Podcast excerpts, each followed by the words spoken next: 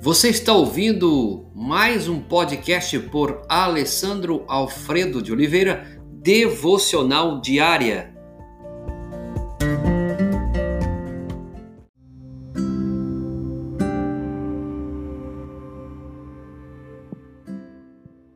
Deus está na conversa. Mateus capítulo 6, 9 a 13. Portanto, vós orareis assim: Pai nosso que estás no céu, santificado seja o teu nome, venha o teu reino, faça-se a tua vontade, assim na terra como no céu. O pão nosso de cada dia dá-nos hoje e perdoa-nos as nossas dívidas, assim como nós perdoamos os nossos devedores, e não nos deixa cair em tentação mas livra-nos do mal, pois teu reino, o poder e a glória para sempre. Amém. Verso 13 diz claramente desta forma. Veja bem, um dos aspectos vitais de sua comunicação com as pessoas é a oração. Um dos aspectos que vamos observar nesse texto, mais importante do que você fala com as pessoas, é a maneira pela qual fala com Deus a respeito delas. Então, deixa eu repetir para você entender. Um dos aspectos vitais de sua comunicação com as pessoas é a oração.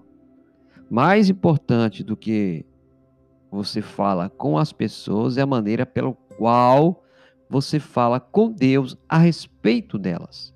A maneira de falar com Deus a respeito das pessoas determina coisas como a capacidade de abrir mão de uma ferida. Olha para você ver.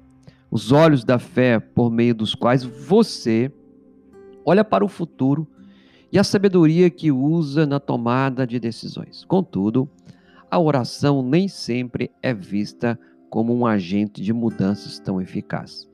Nós não levamos as nossas orações a sérios. A experiência de muitas pessoas é que a oração parece enfadonha e cansativa, um exercício reservado para momentos antes de dormir, ou em tempos de dificuldade, ou quando você acorda, ou quando aparece um problema urgente. Todas as pessoas entendem a oração como nesse ponto. Antes de Jesus, a oração era um show, um tipo de medalha espiritual a ser usada pública e orgulhosamente. Aí apareceu Jesus, ele levantou cedo para orar antes de começar o dia mais cheio de sua agenda. Você vai encontrar isso em Marcos, capítulo 1, 35, porque todo mundo acha que Jesus era uma pessoa à toa. Mas olha a agenda de Jesus. Se você começar a olhar a vida de Jesus no âmbito de uma administração de tempo e de tarefas, você vai ver que ele tinha uma agenda lotada. A vez nós vamos encontrar que ele fez a escolha, fez uma oração de gratidão por alguns pães e peixes e cinco mil homens e foram alimentados. Oração, lá em Marcos capítulo 5, verso 41. Foi ao monte para orar e encontrou ali com Moisés e Elias, Lucas 9, 28. Tendo visto tudo isso, certo dia os discípulos seguiram Jesus e observaram com silêncio reverente seu mestre orando na encosta de uma montanha. Eles sabiam com quem eles estavam falando e assim não o interromperam. Quando Jesus terminou, um deles fez o pedido que estava no coração de todos: Senhor, ensina-nos a orar. Mar, Lucas capítulo 11, verso 1. Então ele começou a aula que é a oração do Pai Nosso.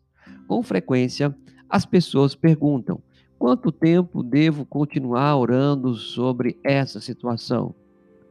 Ore até que aconteça uma dessas duas coisas. Deus muda a situação ou muda você. Com frequência, ambos acontecem ao mesmo tempo.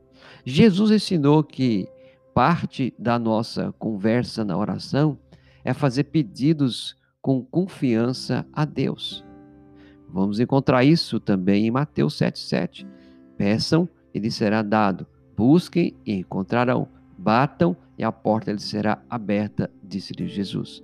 Uma das razões porque não pedimos, não buscamos, nem batemos é que nos falta a confiança na oração. É interessante dizer que a base da nossa oração não é os nossos sentimentos. A base da oração é o próprio Deus. Para Jesus, a conversa com o Pai fazia parte da essência da vida. Ele orava a qualquer hora da noite e cedo, de manhã, ora sozinho, ora com os discípulos, diante das multidões, fazia orações longas e focalizadas, mas também interrompia uma conversa ou ensino para fazer orações breves. Para Jesus, a oração era simplesmente uma conversa com seu Pai Celestial. Ele nos ensinou a ter o mesmo tipo de conversa, uma conversa marcada pela persistência, pela confiança, pela reverência, pelo temor, aquele que pode fazer todas as coisas. Um ponto para você refletir nesse dia. Para Jesus, a oração era simplesmente uma conversa com o Pai Celestial. Deus está na conversa. E uma pergunta para você considerar hoje: de que maneira a paciência, a confiança e a reverência podem se tornar parte mais significativa na minha vida e na minha conversa com Deus nesta semana. Pense sobre isso. Pai, obrigado, porque o Senhor nos ensinou a oração. Obrigado, Senhor Jesus, porque o Senhor nos ensinou a oração. E obrigado, Espírito Santo, porque nos impulsiona a cada dia a uma vida de disciplina de oração. Levanta-nos, ó Deus, esse dia, Deus de dificuldades, de alegrias, de bênçãos, de lutas, a sempre termos uma vida constante de oração. Que o Senhor esteja na conversa e que possamos conversar com o Senhor intimamente todo momento da nossa existência. É o que pedimos, agradecidos em nome de Jesus. Amém.